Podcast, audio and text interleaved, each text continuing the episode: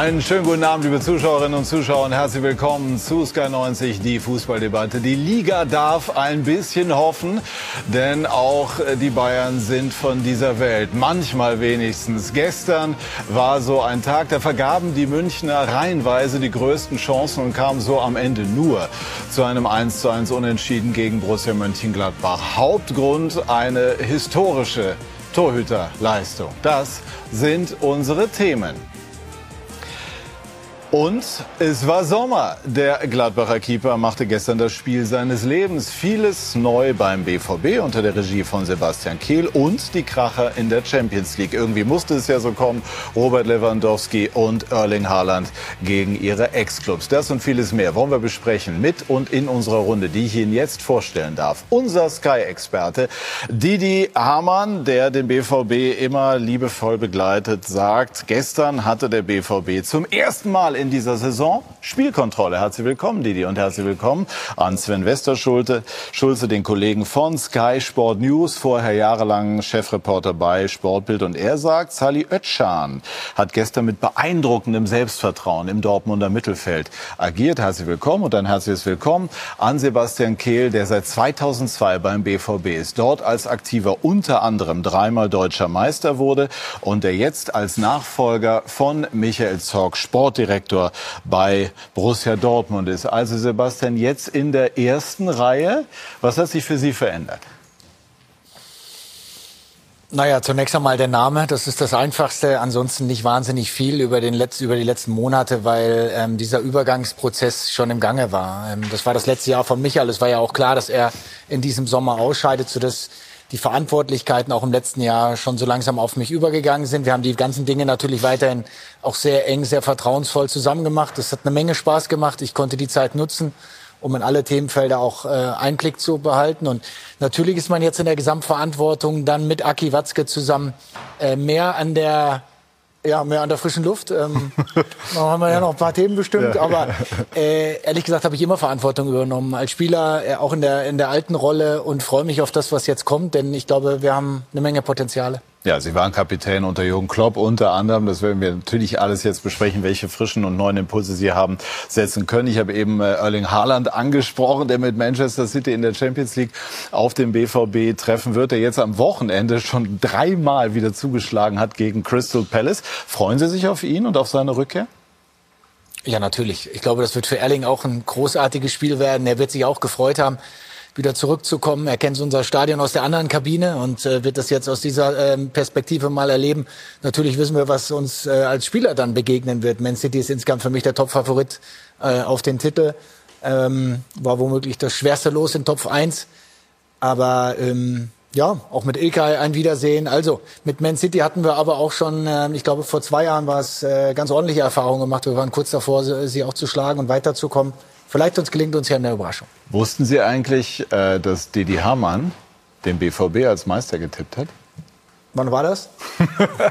Didi vor der Saison, ne? Korrekt. Wie viel, wie viel Potenzial hat dieser Tipp? Naja, wenn man letzte Woche mal schauen würde, war der Tipp womöglich dann schon hinfällig. Aber nach diesem Wochenende sind wir da näher dran. Ähm, schön, dass es äh, jemanden gibt, der uns getippt hat. Äh, ich glaube, viele anderen haben auf Bayern getippt, was ich äh, auch durchaus verstehen kann, weil die Bayern für mich schon der Favorit auf diesen Titel sind. Aber wir wollen so lange wie möglich spannend machen.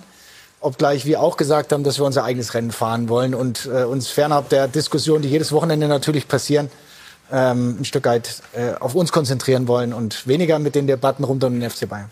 Wie viel Hoffnung schwang äh, bei, diesem, bei dieser Prognose mit? Hoffnung auf Spannung? Ja, sie haben sich gut verstärkt, haben mit äh, Schlotterbecken hervorragende Spieler dazu bekommen. Süle, der noch nicht wirklich äh, ins Laufen gekommen ist, mit Ötschan einen unheimlich interessanten Spieler. Ähm, das war dann vor der Erkrankung von äh, Sebastian Aller, der hoffentlich bald wieder gesund ist und, und wieder zurückkommt. Und ähm, ja, sie haben einen Trainer. Äh, letztes Jahr hat das nicht wirklich funktioniert. Da der Terzic die Saison gut beendet, dann kam der neue Trainer, der war schon äh, verpflichtet. Deswegen äh, hat das nie wirklich gepasst. Und jetzt haben sie mit Terzic wieder den Mann, den sie wahrscheinlich letztes Jahr schon wollten. Und die Mannschaft hat Potenzial. Und gestern hat sie es das erste Mal gezeigt. Und wenn sie so weitermachen, ich habe vorhin zum Sebastian schon gesagt, sie müssen halt schauen, dass sie mal vor die Bayern kommen. Weil wenn die Bayern vorne sind, dann sind sie unheimlich schwer zu schnappen. Aber Guter sie Plan. können, können ja jetzt am Freitag vorlegen und dann schauen wir mal. Guter Plan. Gleich sprechen wir über das Spiel, was eben abgelaufen ist. Einmal noch, äh, jetzt schon mal vorab zum BVB Ötschan. Äh, so, so ein Arbeiter im Mittelfeld, den der BVB in dieser Form bisher nicht hatte. Welchen Wert könnte er für den BVB entwickeln? Das hat er gestern schon mal angedeutet mit seiner Leistung. Und ich musste tatsächlich auch noch mal nachgucken, ob es wirklich seine ersten Minuten im BVB-Trikot waren. Ne? Also bislang stand er noch gar nicht auf dem Platz. War ja auch so ein bisschen gehandicapt, eben verletzt in der Vorbereitung, konnte nicht voll trainieren. Hat dann das erste Mal gespielt gestern, sofort von Anfang an. Und ich hatte das Gefühl, er hat schon seit Jahren in dieser Mannschaft seinen Platz, weil war sehr präsent, nicht nur in Zweikämpfen, diese Stärke, die Sali Özcan ja auch hat und genau das, was Borussia Dortmund, glaube ich, im letzten Jahr auch gefehlt hat auf dieser Position. Und vor allem hat er eben sofort auch das Spiel an sich gerissen, neben Jude Bellingham, der ja jetzt nicht so der Stratege ist, sondern der gerne wild, frei nach vorne spielt. Und da muss ich sagen, hat es mich sehr beeindruckt, wie schnell Sali Özcan in der Mannschaft gestern schon so gut performt hat. Sein Ex-Club, der erste FC Köln, hat heute Nachmittag gespielt gegen den VfB Stuttgart. Und es sind dort zwar keine Tore gefallen, Markus Gaub, aber es war viel los. FC Köln gegen VfB Stuttgart. In diesem Spiel war sehr viel drin, nur keine Tore. 0 zu 0. Das Endergebnis. Dabei hatte gerade Silas so viele Gelegenheiten. Die vielleicht beste in der 38. Minute, um den VfB in Führung zu bringen. Beim VfB Sascha Kalajdzic ja nicht im Kader. Der wird wohl zu den Wolverhampton Wanderers wechseln. In der 56. dann die rote Karte für Luca Pfeiffer nach Foulspiel an Hübers. Hat Glück, dass er den da am Knöchel bzw. knapp unterhalb trifft, denn sonst geht da definitiv was kaputt. In der 72. Minute die Szene gab da Ärger um die Ausführung eines Einwurfes und Pellegrino Matarazzo bekam sich da gar nicht mehr ein. Harm Osmers zeigte ihm gelb-rot. Matarazzo hatte vorher schon die gelbe Karte gesehen. In der fünften Minute in der Nachspielzeit dann Thielmann mit der Riesenchance, Müller aber auf dem Posten. Köln weiter ungeschlagen, der VfB weiter sieglos. Der VfB Stuttgart bzw. die Bank des VfB hat sich bei der roten Karte doch extrem aufgeregt. Können Sie das nachvollziehen? Aus den Emotionen heraus kann ich das nachvollziehen. Wenn man sich das dann anguckt, äh, dann wird man vielleicht nach dem Spiel ein bisschen ruhiger. Also ich habe ja auch ein, zwei Situationen anders gesehen, als sie dann vielleicht wirklich waren. Ich finde, das sollte man die Kirche im Dorf lassen. Also ich verstehe die Emotionen, die da hochgehen. Äh, ich glaube aber, wenn man sich die Bilder anguckt, ich habe sie jetzt noch nicht gesehen, dann wird man dementsprechend etwas ruhiger agieren und dann vielleicht auch sagen, okay, für sich dann, okay, war vielleicht rot, äh, aber vielleicht auch nicht. Ich habe es noch nicht gesehen, aber definitiv verstehe ich Emotionen, die von der Bank kommen und ich bleibe dabei. Ja, deswegen hatte ich auch mit dem Vierten gesprochen. Mir gehen diese gelben und rot-gelben Karten für Trainer mittlerweile sowas von auf die Eier, weil es auch nichts bringt. Wir bleiben emotional, wir bleiben dabei. Und es bringt auch nichts für unseren Sport. Ja, und wenn es wirklich so schlimm gewesen ist, dann gehen wir mal für einen Moment auf die Tribüne, kühlen ab und dann sollte man aber wieder im nächsten Spiel dabei sein, weil ganz ehrlich, das gehört zum Fußball dazu. Ich verstehe die Emotionen und äh, ich würde auch keinem da irgendwelche Emotionen rausnehmen. Hat er dann einen Punkt mit dem, was er da gesagt hat, Steffen Baumgart? Also er versteht die Platzverweise gegen die Trainer nicht? Ich kann es schon verstehen, dass man als Trainer an der Seitlinie natürlich mitgeht, ne? weil ehrlicherweise für die Trainer geht's ja auch da immer um Job. Ich meine, Steffen Baumgart hat jetzt gerade einen sehr sicheren Job, ne? macht beim FC richtig gute Arbeit. Aber es ist ja schon so, dass die Trainer halt eben auch diejenigen sind, die der Verantwortung stehen, wenn es nicht funktioniert. Und ich glaube, dass es für einen Trainer ganz, ganz wichtig ist, eben diese, diese Emotionen auch der Mannschaft vorzuleben. Das sieht man bei Edin Terzic ja auch immer wieder eben, um halt eben auch zu zeigen, dass man dabei ist. Ich glaube auch, dass man der Mannschaft damit was vermittelt. Und dafür dann bestraft zu werden von außen, wenn man nicht direkt Einfluss aufs Spielgeschehen nehmen kann, Gut, jetzt kann man dem natürlich entgegenhalten, dass die Trainer ja auch eben eine ganz besondere Vorbildfunktion haben und, und dementsprechend sich dann auch verhalten sollen. Ähm, wie, wie sehen Sie es, Sebastian? Na, die Regeländerung wurde ja erst vor ein paar Jahren eingeführt und kontrovers diskutiert. Ähm, ich kann die Trainer verstehen. Am Ende leben sie auch Emotionen. Sie stehen wahnsinnig unter Druck. Trotzdem muss Maß und Mitte irgendwo eingehalten werden und, und ja, es ist, es ist wirklich schwer dann zu sagen, naja, das ist jetzt eine gelb-rote Karte, das ist nicht. Gehört auch ein bisschen Fingerspitzengefühl äh, Spitzengefühl dazu, ja. ähnlich wie es auf dem Platz auch manchmal ist. Und da, das würde ich mir schon wünschen. Also wenn man so gesehen hat, wie gestern Nagelsmann mitgegangen ist, sieht man schon, wie viel Druck da ist. Sicherlich dann äh, besprechen wir noch vielleicht auch mal drüber. Didi? Ja, äh, die Frage, die ich stellen würde, das, ich weiß nicht, wie lange es die gelb-roten Karten oder gelben Karten gibt, seit drei, vier, fünf Jahren jetzt. Haben sich die Trainer vorher so viel schlechter benommen? Oder hat man das nur vielleicht auch ein Stück weit provoziert durch diese, durch diese Regeländerung? Weil ich kann mich jetzt nicht erinnern in den letzten 20 Jahren, dass da irgendwann mal ein Trainer ausgeflippt wäre, wo man gesagt hätte, äh, der muss bestraft oder der muss auf die Tribüne. Und ähm, ja, also ich glaube, dass Baumgart da schon einen Punkt. Natürlich müssen sie sich benehmen, aber wenn der da die Wasserkiste wegtritt oder so, ja, um Gottes Willen, er hat sich aufgeregt über, über einen äh, Einwurf, der nicht so ausgeführt wurde, wie er dachte, es hätte sein sollen. Und, ähm, ja, und wenn sie natürlich dann von der Bank weg sind, ähm, der Trainer ist der wichtigste das ist Mann. Ein Nachteil, also, so, ist ja keine so, Frage. der ist jetzt äh, wahrscheinlich ja. ist er nächste Woche nicht dabei, ja. darf er dann nicht auf die Bank. Und das ist natürlich der ganzen Sache nicht förderlich. Ja, hören wir ihn äh, mal, Pellegrino Matarazzo, nach äh, dem Spiel. Pellegrino Materazzo. 0 zu 0 spielt der VfB Stuttgart heute beim FC Köln. Muss sich Ihre Mannschaft gefallen lassen, heute mit den Chancen etwas zu schluderig umgegangen zu sein? Sicher, die ersten 30 Minuten äh, hätten wir 1-2-0 führen können und müssen, äh, haben wir es nicht getan. Aber zum Schluss, wenn man sagt, wenn man sieht, dass wir auch, äh, weiß nicht wie lange, äh, längere Phasen Unterzahl verteidigen müssten und auch in der Art und Weise verteidigt haben, äh, kann man auch mit der 0-0 zufrieden sein. Gut über eine halbe Stunde tatsächlich. Ähm, wie haben Sie die rote Karte gesehen? Die Bank ist ja doch ziemlich energisch aufgesprungen. Jetzt im Nachgang konnten Sie sich noch mal anschauen? Ja, wenn, wenn man es sieht in, in den Bildern, dann ist es, ähm, kann man rot geben. Ne? Also trifft ihm schon äh, übel. Ist sicherlich ohne, ohne Absicht, das ist klar. Aber das Anlaufweg war nur ein paar Meter. Ein schnelles, schnelles Gegenpressing äh, war das Ziel und ähm, leider so unglücklich getroffen. War so ein bisschen das Wochenende der Torhüter, wenn man mal schaut, Gregor Kobel mit super Paraden, gestern Jan Sommer, heute dann Marvin Schwäbe auf der anderen Seite. Ohne Marvin Schwäbe beim FC Köln wäre es heute für den VfB wahrscheinlich äh, zu einem Dreier geworden, oder? Ja, beide, beide Torhüter haben auch äh, gut gehalten. Flo Müller auch zum Schluss. Dann hält auch das Ding. Ähm, Fisch ist auch aus dem Winkel und äh, so gehen Spiele auch nur 0 aus. Muss ich doch mal nach dem Saisonstart fragen. Äh, drei Punkte nach äh, vier Spielen. Wie zufrieden oder unzufrieden kann, muss man damit sein? Ähm, muss, sollte man unterscheiden na, zwischen ähm, was wir leisten und wie viele Punkte wir haben. Wir sind nicht, nicht zufrieden mit der Punktausbeute von der Leistung, die wir auch hatten in den letzten Wochen. Und deswegen geht es darum, nächste Woche gegen Schalke, ähm, egal wie, auch das Spiel zu gewinnen. Ist die Chancenverwertung aktuell so das größte Manko oder würden Sie das gar nicht so sagen? Ja, ja, in diesem Spiel schon. Ja, in diesem Spiel schon. Äh, letzte Woche hätte ich noch mehr Chancen auch gerne kreiert gehabt. Äh, es ist immer, jedes Spiel ist unterschiedlich. Ähm, deswegen kann man nicht so pauschal sagen.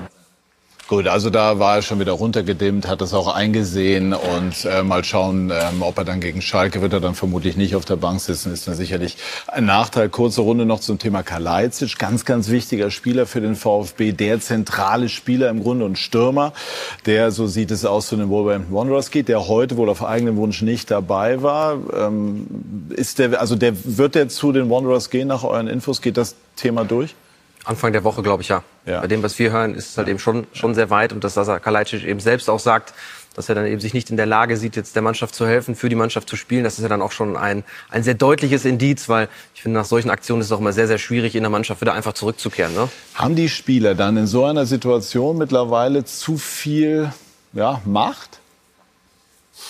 Also wenn der Spieler sagt, ich, ich fühle mich nicht danach, klar, der Verein hat auch ein Interesse, ne, weil du willst den Transfer nicht Am Ende haben ja mehrere also Interessen ja. kommen ja eigentlich ja. zusammen. Also der abgebende Verein will womöglich die Transfersumme, die im Gespräch ist, nicht mehr kaputt machen, wenn sich ein Spieler verletzt. Der aufnehmende Verein will keinen verletzten Spieler dazu bekommen und der Spieler hat womöglich auch Angst, ähm, dass er sich verletzt. Also ich glaube, diese Themen, sobald sie total im Kopf festsitzen, ähm, ja, die, die, die führen dann zum Problem. Mhm. Ähm, ich kann das jetzt von außen nicht, nicht einschätzen, was war. Wir hatten die Thematik bei uns mit, mit, mit Toni Modest, mhm. ähm, wo dann der erste FC Köln entschieden hat, dass sie ihn nicht spielen lassen wollten. Ähm, Sowas wird es in Transferphasen immer geben. Jetzt kann man wieder darüber diskutieren, ist die Transferperiode insgesamt zu lang, was ich definitiv so sehe, denn es macht die Arbeit für die Vereine unglaublich schwer. Es ist für die Fans nicht ganz greifbar. Mhm. Es ist für die Mannschaften und das Zusammenwachsen nicht einfach.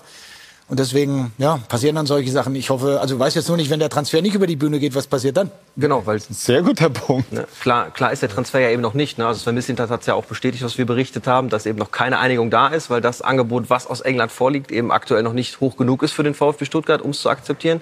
Und das, was Kalajdzic jetzt macht, das ist ja auch Druck auf den Verein aufbauen. Ne? Also zu sagen, ich biete jetzt meine Arbeitskraft hier nicht mehr an, ich bin nicht bereit zu helfen, obwohl ich hier unter Vertrag stehe, das ist ja auch schon was, was für einen Verein sehr, sehr schwer zu handeln ist. Bei Kostic ging es auch.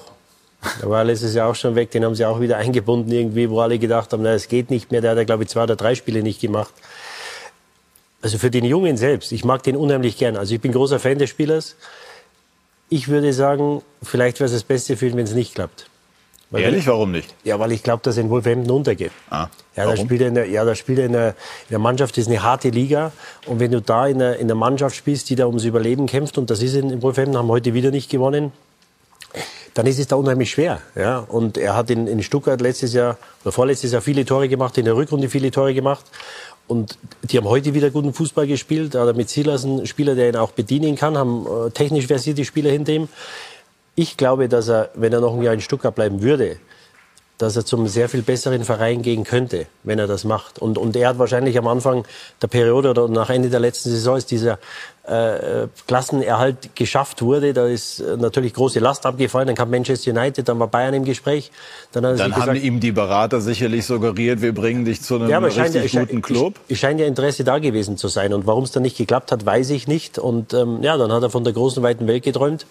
Und jetzt musst du schauen, was, was kommt, drei, vier äh, Tage vor, vor Ende der Transferperiode. Und ähm, also ich persönlich würde sagen, es wäre das Beste, wenn er noch ein Jahr in Stuttgart bleibt. Weil in Wolverhampton ähm, hätte ich kein gutes Gefühl. Haben Sie sich intensiver mit Kalajdzic beschäftigt, der ja schon in das Profil Mittelstürmer passt? Also er passt, weil er es ist? Jetzt zwangsläufig war nach der Haller-Thematik ja. äh, ja. ist natürlich so, dass man sich erstmal mit der Bundesliga, mit dem Markt beschäftigt hat, mit Spielern, die direkt auch helfen können. Und äh, ich meine, Sascha hat eine Menge Tore in der Bundesliga geschossen. Natürlich haben wir das auch getan, ähm, haben uns aber dann doch anders entschieden und das Argument, was vielleicht noch gegen Didi spricht, ich meine, der VfB wird auch ein Interesse haben, ihn gegebenenfalls dieses Jahr noch zu verkaufen, weil, wie, die, wie du weißt, die Vereine stehen auch alle unter Druck, gerade nach Covid am Ende auch Markterlöse nochmal zu erzielen. Im nächsten Jahr ginge er dann ablösefrei. Das ist natürlich auch eine Thematik, die für die Vereine nicht ganz einfach ist bei auslaufenden Verträgen. Mhm. Und demnach ist die Gemengelage wirklich nicht ganz einfach in so einer Situation. Mhm. Was würde denn für den VfB das vielleicht noch abschließend ein Abgang von Kalajdzic bedeuten? Ja, sehr viel. Also wahrscheinlich, also sie müssen noch einen holen. Also wie hoch ist der Qualitätsverlust? Ja, der ist riesig. Der hat vorletztes Jahr 16 gemacht in der Rückrunde, letztes Jahr der Vorrunde nicht spielen in der Rückrunde 6 oder 7, hat im letzten, letzten Spieltag auch das, das Tor gemacht nach dem verschossenen Elfmeter, wo er gezeigt hat, dass er einen riesen Charakter hat. Ähm, also wenn er geht, müssen sie noch einen holen. Ich würde ihm ein paar, paar Euro mehr geben, würde noch mal ein Jahr verlängern. Äh, da werden Sie wahrscheinlich auch drüber nachdenken. Ist alles, alles nicht so einfach. Aber der Qualitätsverlust wäre wär, wär enorm, weil er natürlich die letzten beiden Jahre, ähm, ja, hat er die, hat er die Stuttgart in der Liga gehalten. Das hat man ja heute auch wieder gesehen, ne? Bei dem Spiel, wenn du so einen wie Kalajdzic vorne hast, vielleicht geht das Spiel dann eben anders aus und dann nutzt du eine dieser Chancen und gewinnst das Ding 1-0. Guter Punkt, denn der eine oder andere hat gestern gesagt nach dem Spiel äh, der Bayern gegen Borussia Mönchengladbach, wäre das möglicherweise gewonnen worden, wenn Robert Lewandowski dabei gewesen wäre. Auf alle Fälle entwickelte sich diese Begegnung gestern dann irgendwann zu einem Spiel alle Markus Gaub gegen einen.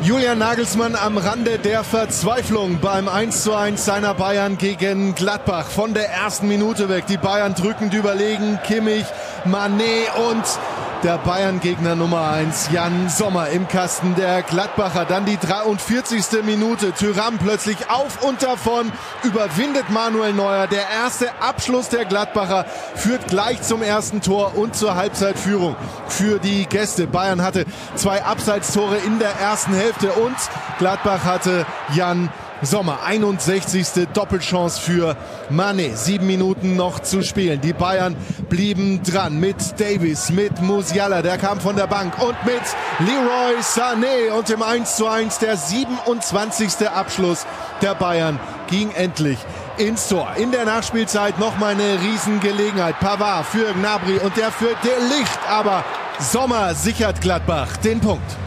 Es war hart.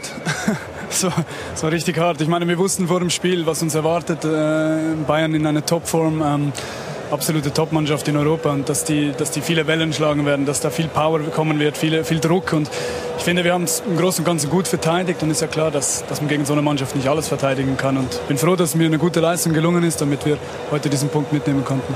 Ja, es war eine Weltklasse-Leistung von äh, Jan heute, das ist, das ist keine Frage, aber das brauchst du auch. Wenn du bei Bayern München punkten willst, äh, dann brauchst du einen Torhüter eine überragende Verfassung und Jan ist ganz bestimmt zusammen mit Manuel Neuer der beste Torhüter in der Bundesliga und international ein absoluter Topkeeper. Wir sind froh, dass er unsere Nummer eins ist. So, jetzt haben wir hier in der Runde zwei Ex-Spieler, die auch sehr, sehr gute Torhüter im Kreuz hatten. Ne? Also ähm, die wissen, wovon sie sprechen. Haben Sie so eine Torhüterleistung dann in Summe schon mal gesehen? Also 18 Paraden gab es da so in der Bundesliga noch nie und da waren wirklich einige dabei, die, die hatten es in sich. Also ich kenne die Statistik jetzt nicht aus allen anderen Partien. Ich glaube, es gibt immer mal überragende Torhüterleistungen, ähm, die Oder können Sie sich an einen Spieler erinnern, wo auch der Torhüter alleine alles gerettet hat? oh, bin da ganz schlecht, äh, im Nachgang Ja. sich daran zu Ja. erinnern. Aber Ja. also ich, ohne die Leistung jetzt äh, von Jan zu schmälern, der sicherlich gestern äh, ohnehin das Spiel anders ausgegangen wäre, zweifelsohne. Ähm, ich, ich glaube, es gab in der Vergangenheit auch schon Torhüterleistungen, die. Spiele äh, entschieden haben.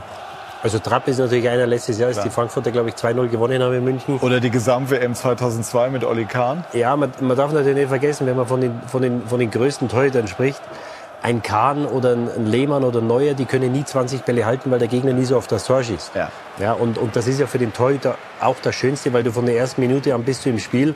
Und natürlich, was er gestern gehalten hat, das war äh, sensationell. Aber bei den äh, großen Vereinen ist es halt so, da wirst du oft nur einmal gebraucht. Also das ist ein ganz anderes Anforderungsprofil. Ich sage jetzt nicht, dass er im Sommer in Dortmund oder München nicht halten könnte. Aber bei den großen Torhütern oder großen Vereinen ist es halt so, dass du 80 Minuten nur zuschaust und auf einmal wirst du gebraucht. Und das war halt immer die Stärke eines, eines Lehmann, eines Kahn, eines äh, Manuel Neuer. Neuer, klar. Dass wenn sie gebraucht werden, dann sind sie da. Was nicht schwer ist, weil du natürlich die Konzentration halten musst. Äh, wenn nicht du, leicht ist. Wenn, wenn du 80 Ja. Minuten nur Zuschauer bist. Klar.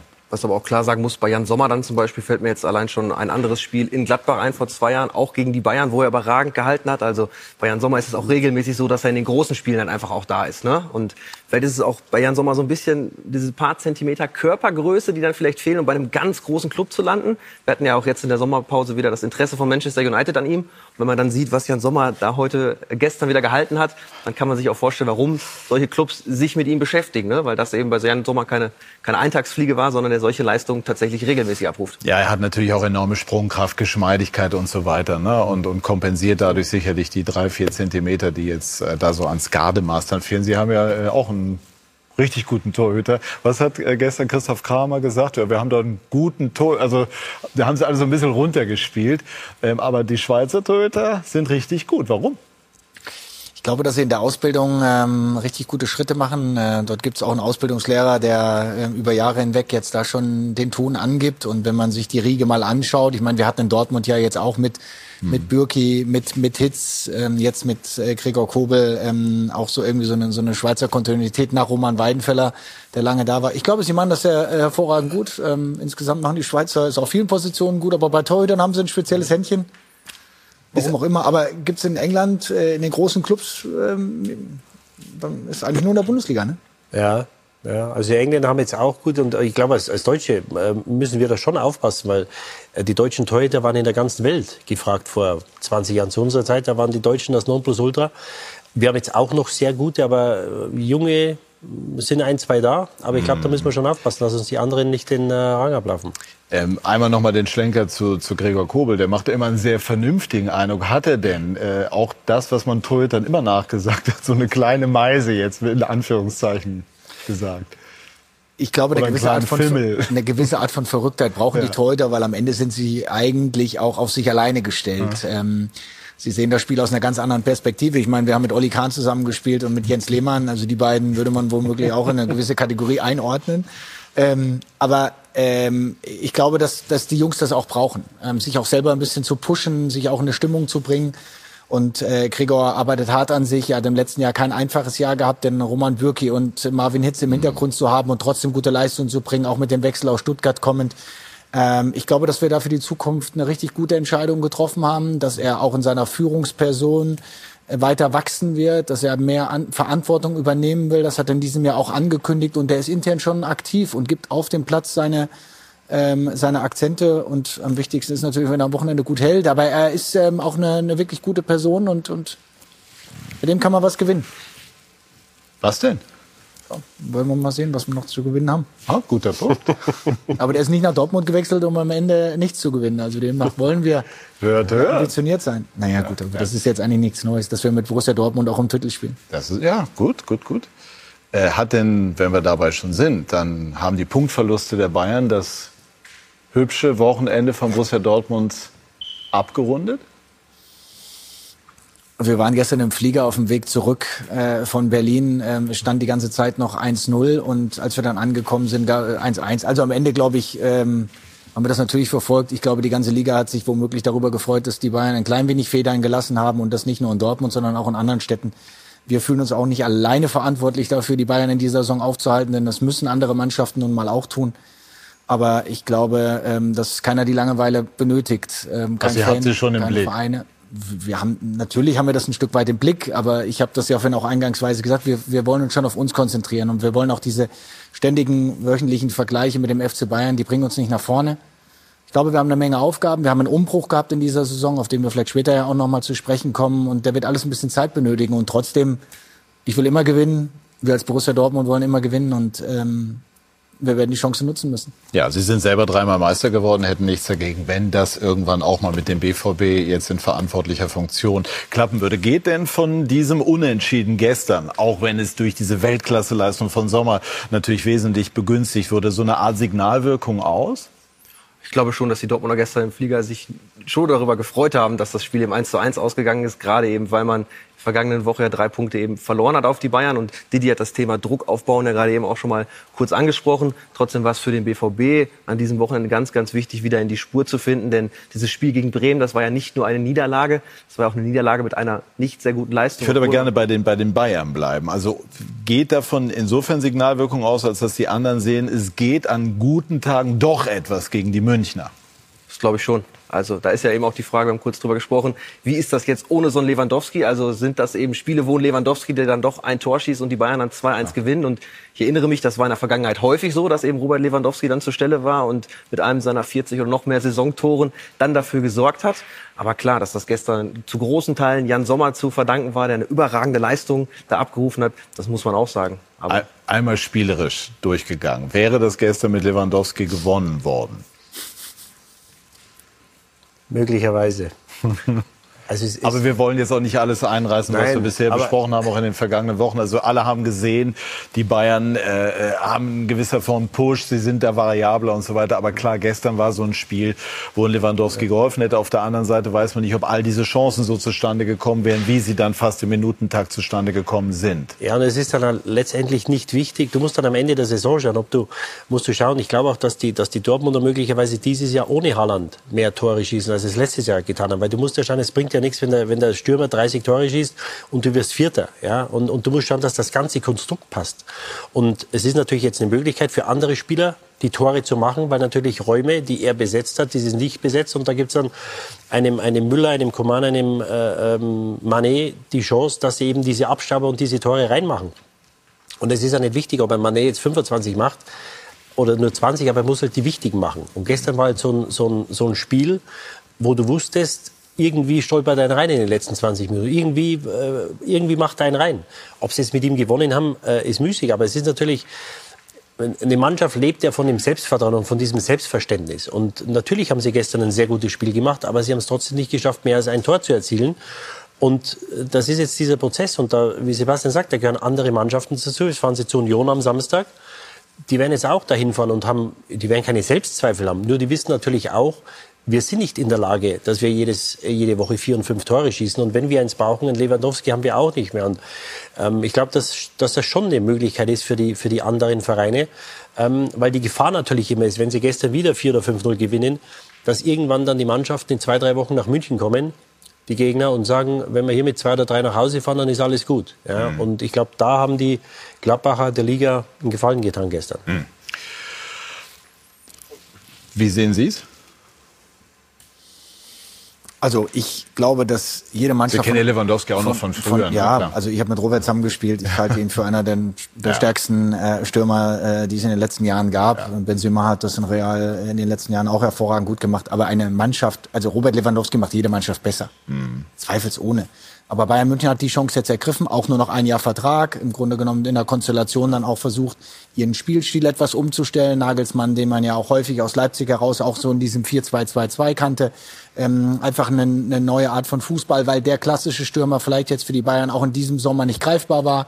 Denn äh, wir haben uns ja alle mit einer neuen beschäftigt. Ähm, es ist schwierig und ähm, Daher glaube ich, ist das jetzt auch eine Chance, wie Didi es beschrieben hat, für eine Mannschaft Dinge aufzufangen. Ähm, Gnabry wurde eine Verlängerung gemacht am Ende. Der, der, der blüht jetzt auch auf. Manet, dass er treffen kann, hat er schon gezeigt. Gestern stand er zweimal im Ja. Abseits, glaube ich. Ja, ja. Ähm, aber ich glaube, dass am Ende äh, ein Lewandowski trotzdem den FC Bayern besser machen würde. Gestern war der Trainer, äh, Julian Nagelsmann. Wir hatten ja die Trainer heute schon als Thema sehr, sehr impulsiv und er hat sich ähm, danach geäußert. Ja, ich habe mich geärgert, weil wir sehr gut gespielt haben. Und ich habe mich auch geärgert über den Schiedsrichter, weil einfach jede, jede kleine Situation, die man 50-50 entscheiden kann, hat alle für Gladbach entschieden. Aber jede einzelne.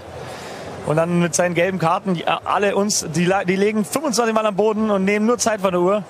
Auf einmal hat jeder in der 50 Minute schon Krämpfe gehabt, von denen weiß ich nicht. Da muss man aus dem, es gibt 50-50 Entscheidungen, muss man auch mal 50-50 für beide treffen. Und Leroy Sané hat, glaube ich, 28 Fouls von, von äh, Kramer gekriegt und hat keinen Freischuss gekriegt. Und das, ähm, ja, er zürnt dann das Ganze. Deswegen war die Stimmung im Stadion war gut. Da hat der Schiedsrichter auch seinen Beitrag dazu geleistet. Ich sicherlich auch. Habe mir eine gelbe Karte abgeholt. Und ähm, ich habe da nur gefragt, ob das Headset funktioniert. War natürlich eine Arschlochfrage von mir. Drastisch formuliert, Didi. Wie hat Ihnen gestern so, so der Gesamtauftritt von, von Nagelsmann zugesagt? Also das, was er nach dem Spiel gesagt hat, hat mir nicht gefallen. Wir haben 35 Mal aufs Tor geschossen, äh, sind am, am eigenen Unvermögen gescheitert. Das muss man ganz klar sagen. So gut der Torwart gehalten hat. Ähm, du musst gestern mehr als ein Tor machen. Und dann äh, hinzukommen und zu sagen, der Schiedsrichter hat hier einige Entscheidungen. Also am Schiedsrichter ist es mit Sicherheit nicht gelegen. Und dann diese äh, Bemerkung noch zum Schluss. Ähm, er muss sich schon bewusst sein, dass er Trainer von Bayern München ist. Und da gibt es gewisse Sachen zu beachten. Und da, geht, da geht, gehen gewisse Sachen einfach nicht. Und, ähm, äh, Was meinen Sie da genau? Ja, mit, äh, wo er sagt, diese Arschlochfrage, das, äh, das hat ein, ein, Trainer von Bayern München nicht zu sagen. Da stört Sie die Wortwahl. Da, ja, da stört mich die Wortwahl. Klar, das hat ein Trainer von Bayern München nicht zu sagen. Und er muss natürlich auch aufpassen, weil er war gestern unheimlich. Wir wissen ja, dass er, dass er ähm, immer mitgeht. Nur du musst natürlich als Trainer auch wissen, das kann natürlich sich auch auf die Mannschaft übertragen. Wenn er draußen einer äh, 45 oder 50 Minuten mit einer Schärfe gegen die Offiziellen geht, das kann die Mannschaft anstecken. Ja, und, und er muss natürlich auch Entscheidungen treffen. Ja, du bist in der, in der Phase, wo du 1 hin bist, da musst du Wechsel machen. Das heißt, du musst, so emotional du bist, musst du trotzdem klaren und kühlen Kopf bewahren, weil du Entscheidungen treffen musst.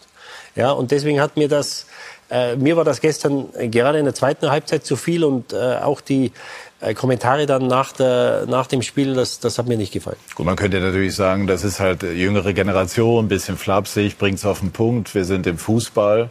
Ja, aber das, das, das Alter spielt keine Rolle. Er ist jetzt sieben oder acht Jahre Trainer. Ich mag ihn. Ja, und, und das, wir haben ihn ja dafür gelobt, auch letztes Jahr, dass er sich mhm. oft zu, zu Themen geäußert hat, auch gesellschaftspolitischen Themen. Ähm, das ist auch sein gutes Recht, vielleicht auch seine Pflicht als Trainer von Bayern München, aber gewisse Sachen, die hast du einfach einzuhalten. Und ähm, deswegen, mich hat's unheimlich überrascht auch, dass er dann äh, sich mit dem Schiedsrichter abgibt, anstatt die Mannschaft zu loben. Und nochmal, Schuld waren sie selber. Dass, äh, sie sind nicht nur an Sommer, sondern auch am eigenen Unvermögen gescheitert gestern. Man sieht natürlich schon, unter welchem Druck er steht. Also ich war nicht weit entfernt und man merkt schon, also so ganz so selbstverständlich, wie das von außen rüberkommt, scheint es für ihn nicht zu sein, sonst würde er nicht so reagieren. Äh, Sie haben den jungen Klopp erlebt und wir haben ja eben auch gesagt, es ist ja auch gut, dass Trainer impulsiv sind. Didi hat jetzt seine Meinung reingeworfen, Tick zu viel. Wie nehmen Sie Nagelsmann wahr? Erinnert Sie in gewisser Form an, an, den, an den jungen Jürgen Klopp? Also Jürgen war auch sehr, sehr emotional natürlich. Ist auch heute ich noch, ne? würde sagen, das ist auch heute noch ein, ein, eine große Stärke auch von ihm, wobei er, finde ich, auch ruhiger geworden ist nach außen hin. Ich glaube, er strahlt einfach ähm, eine andere Art von Selbstverständlichkeit aus und ähm, hat auch ein, einfach ein ganz spezielles Talent, mit Menschen umzugehen. Mhm. Deswegen, ich glaube, mit Jürgen Klopp äh, Trainer zu vergleichen, ähm, ist wirklich schwierig. Er hat alles gewonnen. Ähm, ich bin froh, dass er Trainer bei Borussia Dortmund war und hat die Geschichte unseres Clubs geprägt. Ich glaube, dass Julian Nagelsmann äh, ein guter Trainer ist, mhm. dass er auch Fehler machen darf, dass er auch lernen darf. Das muss man ihm eingestehen. Ich glaube auch, dass er in dieser Saison extrem unter Druck steht, weil im letzten Jahr haben sie in der Champions League nicht so performt. Und das ist nun mal das, was äh, für den FC Bayern auch unheimlich wichtig ist. Sie haben in diesem Jahr sehr viel Geld in die Hand genommen, um den Kader zu verstärken. Und natürlich werden die Erwartungen äh, in dieser Saison beim FC Bayern noch sehr hoch sein. Aber trotzdem darf man dem Trainer auch mal eingestehen, äh, dass er an der einen oder anderen Stelle auch mal übers Ziel hinausstößt. Er, er wird er wird darauf angesprochen werden und die werden das intern auch diskutieren. Aber halte ihn trotzdem für einen sehr guten Trainer. Ich glaube, dieser Druck vor allem bei Julian Nagelsmann, der ist nach dem letzten Jahr dann auch spürbar, weil Anspruch des FC Bayern ist es halt eben nicht, in der Champions League im Viertelfinale auszuscheiden, auch wenn es dann ein spätes Gegentor war gegen Villarreal, was dann ja die Träume aufs Halbfinale kaputt gemacht hat. Aber das merkt man bei Julian Nagelsmann eben auch, dass er ja auch wirklich sehr besessen ist, immer nach dem Höchsten, nach dem Besten strebt und dass ich Emotionen an der Seitenlinie mag, das habe ich ja, glaube ich, eben eingangs schon mal gesagt, als wir über das Thema bei Steffen Baumgart ähm, gesprochen haben. Und ich finde, solange das nicht beleidigend wird oder keine Drohkulisse wird, kann ich total verstehen, dass ein Trainer eben da so mitgeht und bei Julian Nagelsmann eben, wie gesagt, da auch schon, schon Druck hinter ist. Ja, aber er lässt natürlich auch selber Kraft. Ich habe mir gedacht, mein Gott, na, wenn man den 90 Minuten sieht, also wie will er das alle drei Tage mit der Intensität machen? Ja, vielleicht gibt's ihm Kraft. Vielleicht, vielleicht braucht er das, dass er das Ventil hat, dass, es, äh, dass, er, dass er das einfach rauslässt. Ähm, die, die Sorge, die ich hätte, dass er irgendwann damit die, die Mannschaft ansteckt. Weil ähm, also ich kenne das aus eigener Erfahrung. Mir war das nicht immer recht, wenn da draußen einer 45 äh, Minuten äh, auf und ab läuft und, und dann auch den vierten angeht und den Linienrichter angeht und so. Und da, das müssen die Bayern selber, also man müssen sie selber wissen, ob nicht die Gefahr besteht, dass er damit irgendwann äh, die Mannschaft ansteckt. Weil Hassan Salihamidzic ist nicht mehr auf der Bank. Er wäre vielleicht einer, der sagen könnte, du, äh, mach mal ruhig oder, oder, oder äh, komm mal wieder runter. Ähm, das müssen die Bayern wissen. Aber ähm, ich glaube, wenn du, wenn du dann so mitgehst und, und natürlich beim Baumgart, äh, der ist so, der, der wird sich nie ändern, das gehört zu ihm. Bei Nagelsmann ist es ein Stück weit anders. Er ist ja oft sehr reserviert. Natürlich hat er immer wieder seine Phasen, wo er, da, ähm, wo er richtig Gas gibt. Ähm, aber gestern war mir das etwas zu viel und du musst natürlich schauen, dass du diesen Druck, den du selber hast, den musst du ja von der Mannschaft nehmen. Also der Trainer muss ja in der Lage sein, den Druck da ähm, ja, zu stemmen. Natürlich ist, das, ist er unter Druck nach der letzten Saison, ganz klar. Aber dafür ist er äh, Trainer von Bayern München in seinen jungen Jahren. Upamecano, der in der vergangenen Saison auch das ein oder andere Mal gepatzt hat, war gestern voll mit drin beim Gegentreffer. Warum schafft er es nicht dann doch, diese Fehler gerade in so wichtigen Spielen abzustellen? Also er war ja sehr solide die ersten vier, fünf Spiele. Jetzt im, ob das der Supercup war oder auch in der Bundesliga, da war er sehr solide. Äh, was, was mich an dem gestrigen Tor stört, der Ball, der kommt, äh, er ist noch abgefälscht, glaube ich, vom, vom Durch Bayern. Ein Traumpass von Kramer. Ne? Ja, der, der, der Ball ist abgefälscht. Das heißt, so wie er zum Ball steht, den Ball aus, aus der gegnerischen Hälfte zum Torwart zu spielen, das war keine Option. Ja, das ist, wenn er einen technischen Fehler hat, dann kannst du sagen, okay, konzentriere dich besser. Aber für mich ist das ein mentaler Fehler, weil so wie der Ball äh, von äh, aus dem Himmel runterfällt. Ja? Also diese Bogenlampe ist noch ein bisschen abgefälscht von Bayern. Das war, das war gar keine Option, den Ball so zurückzuspielen. Und so wie er zum Ball steht, das konnte gar nicht gehen. Ähm, Thuram hat das natürlich sensationell gemacht. Upamecano ist schnell, aber war dann einen, einen halben, halben Meter oder 20 Zentimeter zu spät. Ähm, deswegen würde ich jetzt da den, äh, nicht zu hart mit ihm ins Gericht gehen, weil er, wie gesagt, sehr solide gespielt hat. Aber gestern, das war einfach, ist natürlich auch wahrscheinlich der Sache geschuldet, dass sie unheimlich viel Druck aufbauen wollen und dass der Trainer sagt, du, wenn die Bälle kommen, die langen Bälle, ihr müsst in der Lage sein, zwei gegen drei, ähm, gegen eins, gegen einen Schirmer müsst ihr in der Lage sein, die Bälle zu verwerten und wieder weiterzuspielen. Mhm. Ähm, und ich glaube, das war dem geschuldet, weil dieser Ball äh, nach dieser Bogenlampe äh, war keine Option und das da hat er einfach eine grundfalsche Entscheidung getroffen. Abschließend zu Borussia Mönchengladbach. Tut sich da personell noch etwas? Weigel wird gehandelt von äh, Benfica Lissabon, den wir auch noch aus seiner Zeit in der Bundesliga äh, kennen. Ballbesitzspieler. Und über Tyram, der, der so wichtig ist, haben wir gestern und eben auch in der Szene noch mal gesehen, gibt es immer wieder auch noch mal Gerüchte im Hinblick auf einen möglichen Wechsel. Ja, also wenn man sich jetzt das Transferfenster der Gladbacher anguckt, sieht man ja mit Matthias Ginter und Breel Embolo sind zwei wichtige Spieler gegangen. Und es war ja letztes Jahr auch ein Kader, der jetzt nicht unbedingt in der Bundesliga überzeugt hat. Und das hat Daniel Fark ja auch deutlich gemacht, dass wenn man sich den Kader jetzt anguckt, mit Ko Itakura ist ein sehr guter Spieler gekommen, der sowohl mhm. in der Innenverteidigung als auch im defensiven Mittelfeld eben spielen kann, der sehr viel Variabilität in der Defensive bietet, der aber jetzt nicht der klassische Ballbesitzspieler ist, den eben Daniel Farke noch sucht und da ist nach wie vor Julian Wagel Wunschkandidat Nummer eins. Aber auch da geht es ja dann eben wieder um Ablösesummen und vier Tage im Transferfenster bedeuten noch vier Tage, die sehr, sehr viele Möglichkeiten noch dann äh, bieten. Und wenn ich mich jetzt festlegen müsste, würde ich sagen, Julian Weigel trägt spätestens am 1.9. das Trikot von Borussia Mönchengladbach. Und was sich in der Offensive tut, das hängt natürlich auch daran, ob jetzt ein Markus Thüram doch noch den Verein verlässt. Die Verantwortlichen tun natürlich alles, um ihn zu halten, weil man hat es ja nicht nur er gestern ist im gesehen. unverzichtbar. Was für eine ne? Qualität ja. er mitbringt, ne? dieses Tempo, was er hat, diese Körperlichkeit.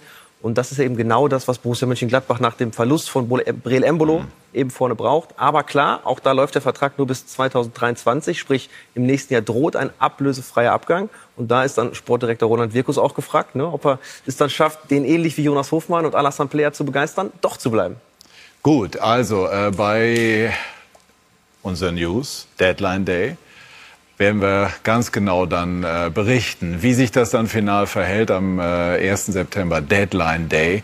Und äh, da fahrt ihr ganz groß auf und da wissen wir dann endgültig Bescheid, jedenfalls für diese Transferperiode. Und dann geht's im Winter schon wieder weiter. Gleich sprechen wir über Borussia Dortmund, viel Neues beim BVB unter der Regie von Sebastian Kehl. Gleich mehr dazu bei SK90, die Fußballdebatte.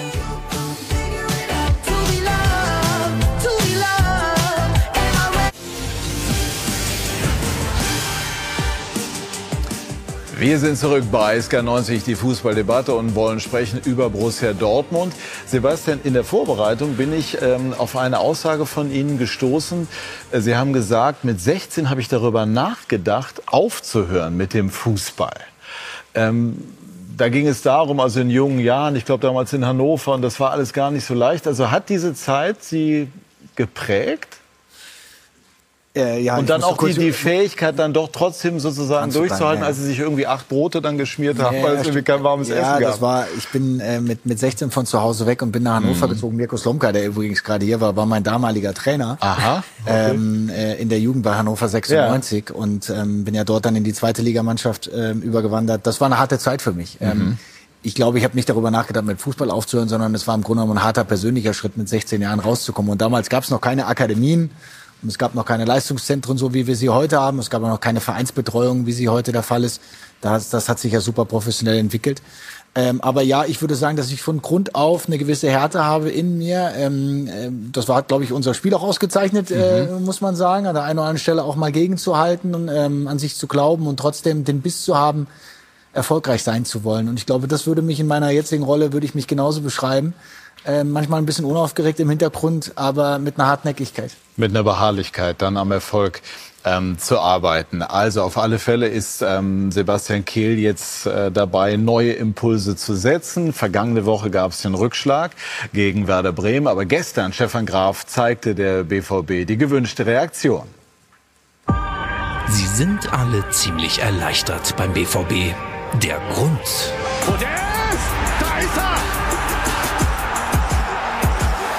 Die letzte Zeit habe ich so viel auf den Deckel gekriegt und äh, der Trainer war immer mit äh, zu mir und äh, mir unterstützen.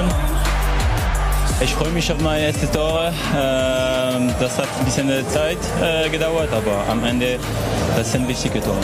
Wichtig und balsam für die doch ein bisschen geschundene BVB-Seele. Wir haben auch vor dem Spiel das Ganze noch thematisiert, wie scheiße es sich letzte Woche angefühlt hat, auf dem Platz zu stehen nach dem Spiel wie schlecht es sich angefühlt hat, dann einzuschlafen nachts. Dieses Gefühl wollten wir heute bekämpfen und das haben wir Gott sei Dank geschafft. Damit die Fragen nach der Mentalität nicht zu laut werden, die kann in Dortmund niemand mehr hören und schon gar nicht gebrauchen. Nach dieser schwierigen, unbefriedigenden letzten Saison. Mit schwierigen Spielen und schwierigen Fragen. Marco Rose wird in der neuen Saison diesen Kader anleiten als Trainer des BVB? Davon gehe ich heute noch aus. Sie gehen aus davon oder sind Sie sicher? Davon gehe ich aus. Okay, gut. Dass es am Ende anders kam, ist bekannt. Wieder mal ein größerer Umbruch mit mehr Verantwortung für den neuen Sportdirektor Sebastian Kehl. Grundsätzlich macht der Sebastian macht's gut. Aber es ist nicht so, als wenn er jetzt von, vom 30.06. in der Nacht vom 30.06. auf den 1.07. auf einmal ein völlig anderer Mensch geworden wäre oder wenn er jetzt auf einmal äh, da hätte ganz wilde Sachen machen müssen. Der war vorher schon sehr, sehr eng dran. Und er bekommt vor der Saison viel Lob. Vor allem für die Neuzugänge. Haben einen sehr vollen Kader, einen sehr gut zusammengestellten Kader, äh, eine Menge Qualität. Ich glaube, dass wir eine gute Mannschaft haben, die gleichwohl ein bisschen Zeit braucht. Bis alle Bausteine perfekt ineinander passen, das merkt man. Noch gibt es Baustellen auf dem Platz und im Kader. Weniger was Zugänge, schon eher was mögliche Abgänge betrifft. Ich gehe auch davon aus, dass in den nächsten Tagen noch mal ein bisschen Bewegung reinkommt. Ich glaube, ab Montag wird es noch mal eine wilde Fahrt geben. Ich kann mir sehr gut vorstellen, dass nochmal sehr viel Hektik aufkommen wird. Zumindest was das rein Sportliche angeht, dürfte seit gestern aber wieder etwas mehr Ruhe einkehren. Bei Borussia Dortmund. Sebastian, eben haben wir nochmal dieses Interview, das wir gemeinsam geführt haben, da in, in Fürth nochmal gesehen. Gab dann viel Aufregung. Das ist dann halt auch so, die geht ja dann irgendwann auch wieder vorbei.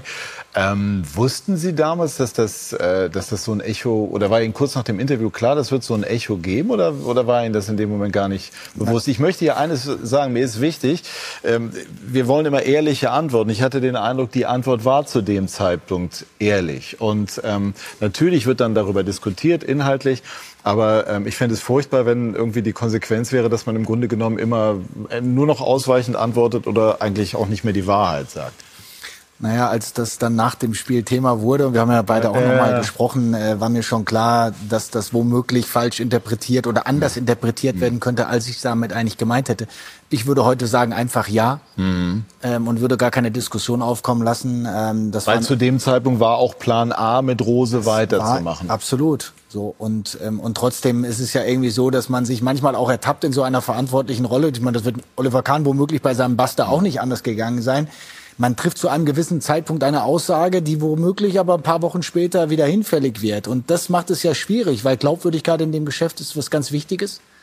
Und ähm, das ist mir auch persönlich wichtig. Ähm, nur manchmal ändern sich die Dinge und die Saisonanalyse hat es ja äh, dann auch gezeigt, dass wir den Schritt dann insgesamt noch, äh, noch mal gegangen sind und eine Veränderung herbeigeführt haben.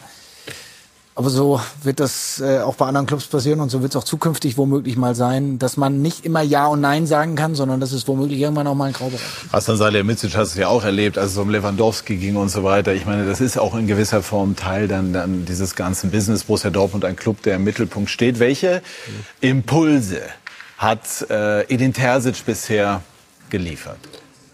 Also die Punkteausbeute ist okay. Mhm. Wir haben ja mit, mit Leverkusen und Freiburg schon zwei gute aus dem Weg geräumt und, und gespielt. Letzte Woche war natürlich bitter. Ähm, aber gestern war das erste Mal wirklich, dass sie, dass sie ein Spiel kontrolliert haben. Und, und ähm, es braucht Zeit. Sie haben fünf, sechs neue Spieler geholt.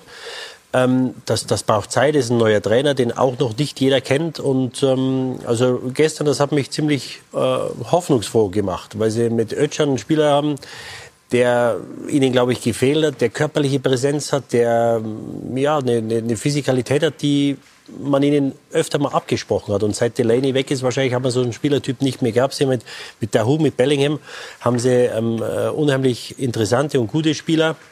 Modest, wahrscheinlich der beste Kopfballspieler. Wenn du Flanken in, die, in, die, in, die, in den 16er schlägst, dann wird er seine Tore machen. Ähm, das Einzige ist halt die Spieler hinten dran. Ja. Ein Adiemi jetzt, der auch noch nicht gezündet hat, aber der wird auch irgendwann kommen. Ähm, ich glaube, sie müssen halt schauen, mit einem Brand, mit, mit, mit Hazard, Akanji ist noch da. Ähm, in, in, der zweiten Reihe haben sie Spieler, die einfach mehr machen müssen. Ja, die müssen in der Lage sein, dass wenn sie mal reinkommen oder wenn sie spielen, dass sie besser sind als die, die, die starten. Und, und das ist, glaube ich, daran, wo, sie, wo ein Terzic arbeiten muss. Wenn ich mir die Spiele bisher anschaue, war das okay. Ähm, aber sie haben natürlich etwas glücklich gewonnen. Aber die Spiele sind oft wichtiger zu gewinnen gegen, gegen Leverkusen und gegen Freiburg. Aber gestern haben sie das erste Mal wirklich das Spiel kontrolliert, haben natürlich auch einen Torwart jetzt, seit letztem Jahr, glaube ich, ähm, der dann gegen Ende zweimal hervorragend hält, weil in der Vergangenheit hätten sie das Spiel vielleicht noch 1-1 gespielt, wo sie schon 3 oder 4-0 vorn sein müssen. Ähm, deswegen grundsätzlich gefällt mir das ganz gut und das Wichtigste ist, dass die Vereinsführung, und man sieht das ja in Freiburg, man sieht das in Union Berlin, dass die Vereinsführung hundertprozentig hinter dem Trainer steht. Und das war, glaube ich, äh, letztes Jahr selten oder vielleicht von Beginn an nicht der Fall. Das ist heute so. Das ist mit Terzic der Fall. Und das ist Grundvoraussetzung, dass du erfolgreich bist. Und deswegen ähm, ja, hoffe ich, dass, dass es etwas spannender machen und die Bayern länger auf den Fersen bleiben können als letzte Saison. Hat das tatsächlich eine Rolle gespielt, dass Rose im Grunde genommen immer wusste, mit Terzic ist so eine Art Schattentrainer im Club? Nein, nicht wirklich, weil wir am Anfang äh, in dieser Konstellation sehr offen miteinander umgegangen sind. Ich meine, Didi hatte das, glaube ich, im letzten Jahr auch schon mal reingeworfen, dass diese Konstellation nicht ganz glücklich ist, womöglich, und viel Diskussionsbedarf äh, am Ende auch hervorgerufen hat. Ja, aber die beiden haben sich so gut verstanden. Es war so ein offenes und gutes Verhältnis. Ähm, dass äh, Marco Rose am Ende jetzt nicht an, an Edin Terzic gestolpert ist, sondern ich glaube, dass wir mit den Ergebnissen, äh, die wir im letzten Jahr ähm, vor allem auch in der Champions League und im DFB-Pokal nicht erreicht haben, ähm, vielleicht auch mit der Ausrichtung, was die kommende Saison angeht, nicht übereinstimmend waren. Und ähm, dann wurde die Entscheidung getroffen, sich dann zu trennen. Und ja. Glaubst du, wenn ich einmal deinen Part übernehmen darf, glaubst du, dass letzte Saison einmal ein unzufriedener Spieler zum Edin Terzic gegangen ist und das Gespräch mit ihm gesucht hat, anstatt mit dem Trainer? Ehrliche Antwort. Also Edin sein Büro, also zumindest nicht in den, in den, äh, in den Öffnungszeiten, würde ich jetzt mal sagen. Weil Edins Büro liegt ja hinter meinem und ich hätte die Jungs dann schon vorbeilaufen sehen. Da ist jedenfalls nichts passiert. Aber ich glaube, dass der Edin natürlich einen sehr guten Draht hat zu vielen Jungs und dass womöglich an der einen oder anderen Stelle auch mal Kontakt stattgefunden ist. Ähm, ich aber so schätze ich den Edin auch ein. Edin ist ein brutal loyaler äh, Mensch, ähm, sehr, sehr offen, sehr vertrauenswürdig. Ähm, ich glaube, wenn das gewesen wäre, dann wird er den Marco Rose darüber informiert haben äh, und ihm auch gesagt haben, pass auf, es gibt vielleicht eine Fragestellung, um ihm dann zu helfen. Hm. Äh, pass auf, da könnte vielleicht etwas entstehen. Also da Edin hat nicht gegen Marco in keinster Weise. Nee, habe ich, nie unter, hab ich nie unterstellt. Ja. Was, so, ja. was bei Edin ja auch der Fall ist, das muss man auch sagen, der ist ja Borusse durch und durch. Also das ist jemand, der damals schon als Kind, als Fan auf der Südtribüne stand, ne, im schwarz-gelben Trikot und da selbst diese Mannschaft supportet hat und der steht jetzt an der Seitenlinie. Und wir haben ja gerade auch über Impulse gesprochen und ein Impuls, den Edin Terzic jetzt gesetzt hat. Er hat es geschafft, wieder Begeisterung im Umfeld des Clubs zu entfachen. Das war etwas, was man letztes Jahr vermisst hat, wenn man rund um Dortmund, rund in Dortmund unterwegs war. Da hat man gemerkt, so diese Begeisterung, dieser Zusammenhalt. Und da will ich jetzt gar nicht wieder auf irgendwelche Kloppzeiten hinaus, aber das, waren schon, das war schon ein Thema, was in Dortmund immer wieder irgendwo zur Sprache kam. Mhm. das hat Edin Terzic jetzt geschafft, eben wieder als einer von uns, wie die Dortmunder sagen, eben wieder diese Begeisterung zu entfachen. Und Sven, wenn man ihn da so sieht, auch auf diesen Bildern, ne, also sehr, sehr äh, ja, impulsiv, emotional und so weiter, dann weiß man auch, eine seiner Hauptaufgaben wird darin bestehen, diese viel diskutierte Mentalität zu verändern, zu verbessern das, was gegen Werder irgendwie wieder nicht geklappt hat. Also schon wieder so kleine Schwankungen. In Berlin sah es wieder besser auf. Ist das seine sozusagen Königsaufgabe, das hinzubekommen? Absolut. Und da glaube ich auch, gibt es aktuell keinen besseren Trainer für Borussia Dortmund als Edin Terzic, weil er genau der Trainer ist, den dieser Club jetzt braucht. In dieser Phase nach einem schwierigen Jahr, wo man zwar Vizemeister geworden ist, aber Sebastian hat es gerade angesprochen, eben in Pokalwerben, Wettbewerben nicht wirklich überzeugen konnte und wo es vor allem darum ging, wieder diesen Verein zu vereinen mit Umfeld, mit Fans und das schafft Edin Terzic eben sehr gut und ihm nimmt man das eben auch ab, wenn er eben von Arbeit spricht, wenn er von Malochen spricht, weil er eben weiß, worauf es ankommt und was die Fans in diesem Umfeld sehen wollen. Sebastian, können Sie aber das wenn, Wort? Ja, aber wenn ich da kurz noch was äh, auch äh, dazu sagen darf, ähm, das hört sich auch so an, als hätte Marco Rose im letzten Jahr nicht hart gearbeitet. Also da möchte ich auch mal äh, eine Lanze noch für ihn brechen. Er war sehr akribisch. Ähm, auch mit seinem Trainerteam hat er gute Arbeit geleistet. Ähm, die Ergebnisse haben einfach nicht gestimmt. Und so sind die Dinge nun mal dann, wenn man ganz nach vorne will. Und, äh, ähm, und ein weiterer Punkt, die Last alleine liegt auch nicht bei Edin, das Thema Mentalität, wobei ich es jetzt Können Sie es noch hören? Nein, also weil ich glaube, dass wir gegen Werder Bremen nicht aufgrund von mangelnder Mentalität am Ende drei Tore kassiert haben, denn äh, das ist ein Blackout gewesen. Das passiert dir normalerweise nie, dass du in, äh, in äh, sechs Minuten drei Tore kassierst. Das passiert dir nicht mal im Training. Also wenn du elf gegen elf spielst, schaffst du es nicht, in sechs Minuten drei Tore zu erzielen. Aber man könnte sagen, Und mit Mentalität hat zu tun, dass man über 90 Minuten einen Aufsteiger nicht beherrscht, weil man aus irgendwelchen Gründen dieses Nee, das Spiel hat auch nichts mit Mentalität, sondern ich glaube, das hat damit zu tun, dass wir womöglich fußballerisch in der Art und Weise mit und gegen den Ball, auch taktisch gesehen, an dem Tag nicht unsere Leistung gebracht haben. Mhm. Und das hat nichts mit Mentalität. Mentalität ist für mich Haltung. Mentalität ist sich wehren, äh, auch in schwierigen Phasen dann aufzustehen und da zu sein. Ähm, das ist für mich Mentalität. Und hat die Mannschaft das? Das, an, de, an diesem Thema haben wir äh, ohne Ende gearbeitet. Ich glaube, dass wir Spieler dazu geholt haben, die genau das ausstrahlen. Ein, ein, ein Schlotterbeck, ein Ötschan, um jetzt um mal um, um zwei zu nennen, ein Niki Süle, der womöglich nicht nach außen in eine Mentalität ausstrahlt, aber auch eine gewisse Überzeugung nach innen lebt. Ich glaube, wir haben durch die Transferstrategie, durch den Trainer, durch viele Themen, die wir im Umfeld auch verändert haben, ähm, versucht, eine neue Leistungskultur zu kreieren. Und also haben Sie das Thema schon erkannt? Ja, ja, also natürlich beschäftigen wir uns mit Inkonstanz. Wir, also auf und ab ständig, wir haben letztes Jahr neun Niederlagen gehabt. Das ist zu viel für Borussia Dortmund. Ähm, aber man wird auch trotzdem irgendwann in Zukunft Spiele verlieren und es hat womöglich nicht immer was mit Mentalität zu tun. Ja, also wir, wir, sollten die Begrifflichkeit nicht immer dann wieder aufs Tableau ja. bringen. Es ist nicht immer der äh, Grund für, für eine Niederlage, das ist ja so. klar.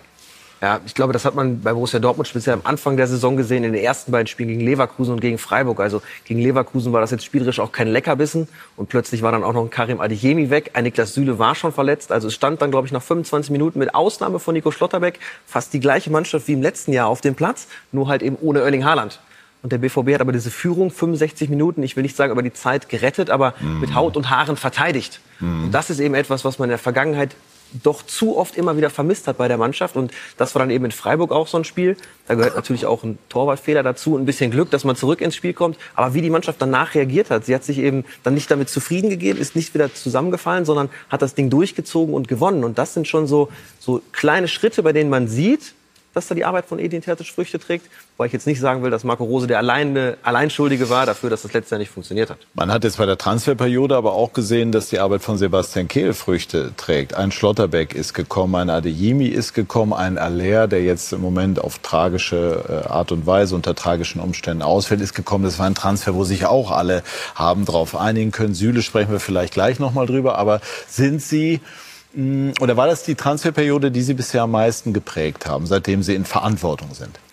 Das war meine erste alleinige in der, in der Verantwortung. Ähm, und daher, ähm, ja, würde ich sagen, dass wir viele Schritte vorangetrieben haben. Man darf aber auch nicht vergessen, Michael Zorg äh, war natürlich in den letzten Monaten bei all den Themen dabei, genauso wie Art Watzke. Also am Ende ist es ein Team, ähm, äh, das ähm, Entscheidungen vorbereitet, das analysiert gemeinsam und dass wir uns in diesem Sommer auch bereit erklärt haben, wieder zu investieren. Das war vorher nicht möglich. Man musste auch mal sagen, wir hatten zwei Jahre eine Mhm. schwierige Zeit, äh, in dem wir unserem Kader kein neues Gesicht geben konnten.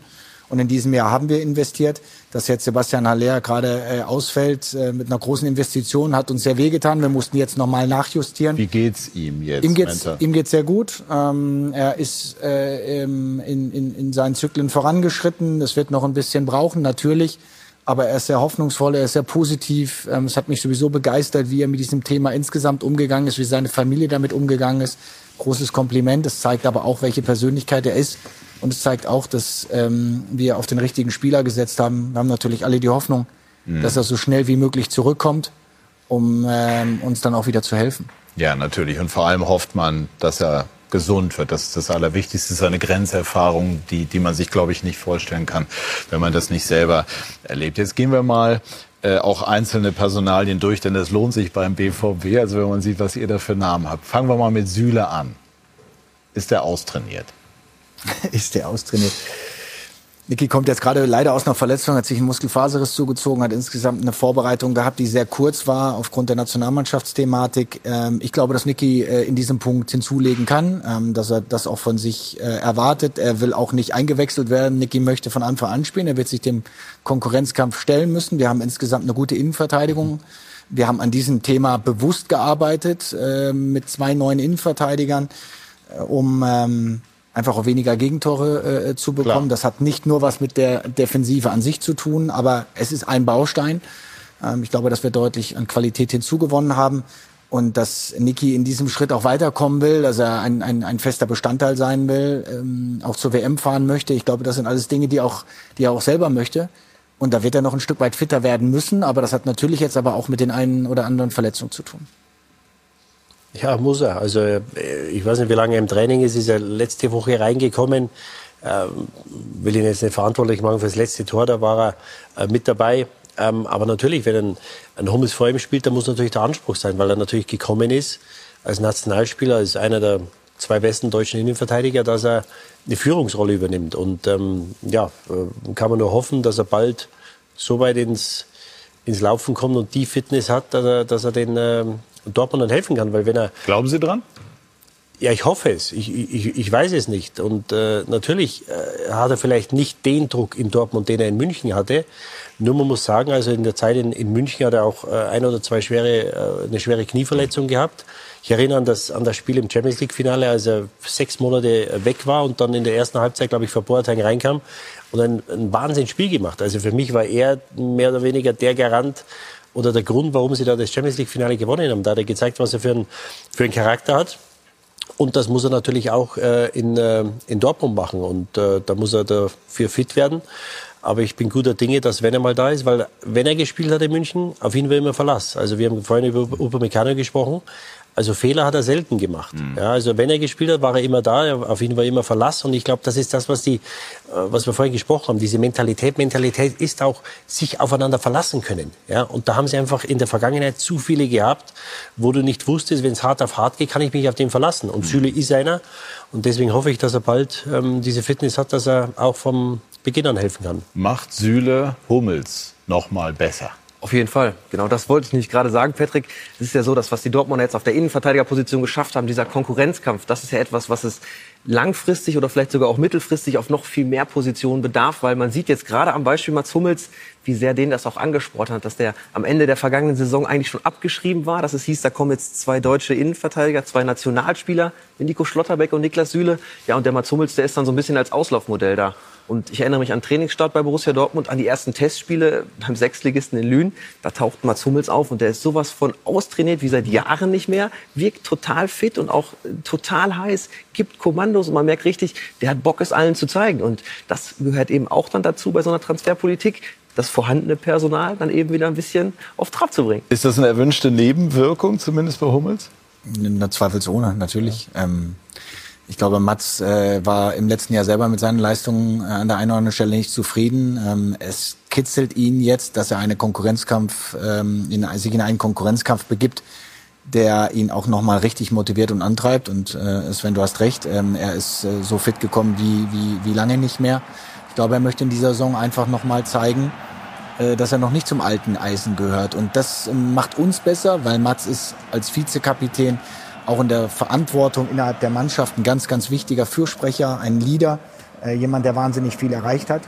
Und äh, deswegen erhoffe ich mir in dieser Konstellation auch zwischen dem einen oder anderen jungen Spieler mit, mit Nico Schlotterbeck, noch einen sehr jungen, der jetzt zum SC Freiburg kam, aber in dieser Konstellation erhoffe ich mir wirklich auch einen Mehrwert. Und da wird sich Mats bis zum letzten Tag einbringen, da bin ich felsenfest von überzeugt. 33 Jahre ist Mats Hummels jetzt, hat eine ganz große Karriere hingelegt und ist ein Spieler mit, mit enormem Charisma. Ähm, der Vertrag läuft aus. Er selber hat gesagt, ich weiß nicht, ob es ihm Spaß gemeint war, er würde wohl nicht mit sich jedenfalls zum damaligen Stand verlängern.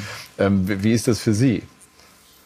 Wir haben uns darauf verständigt, dass wir ganz entspannt mit dieser Situation umgehen. Das ist bei Marco äh, Reus übrigens ähnlich. Wir, wir haben so ein gewachsenes Vertrauensverhältnis. Ich habe mit Mats ja noch zusammengespielt und ähm, für ihn ist das äh, überhaupt kein Problem aktuell. Er will selber mal schauen, äh, wie dieses Jahr für ihn verläuft. Er hat Ambitionen, das kann ich äh, hier in der Runde klar sagen. Er, er, er will weiterhin. Woran spielen Sie das?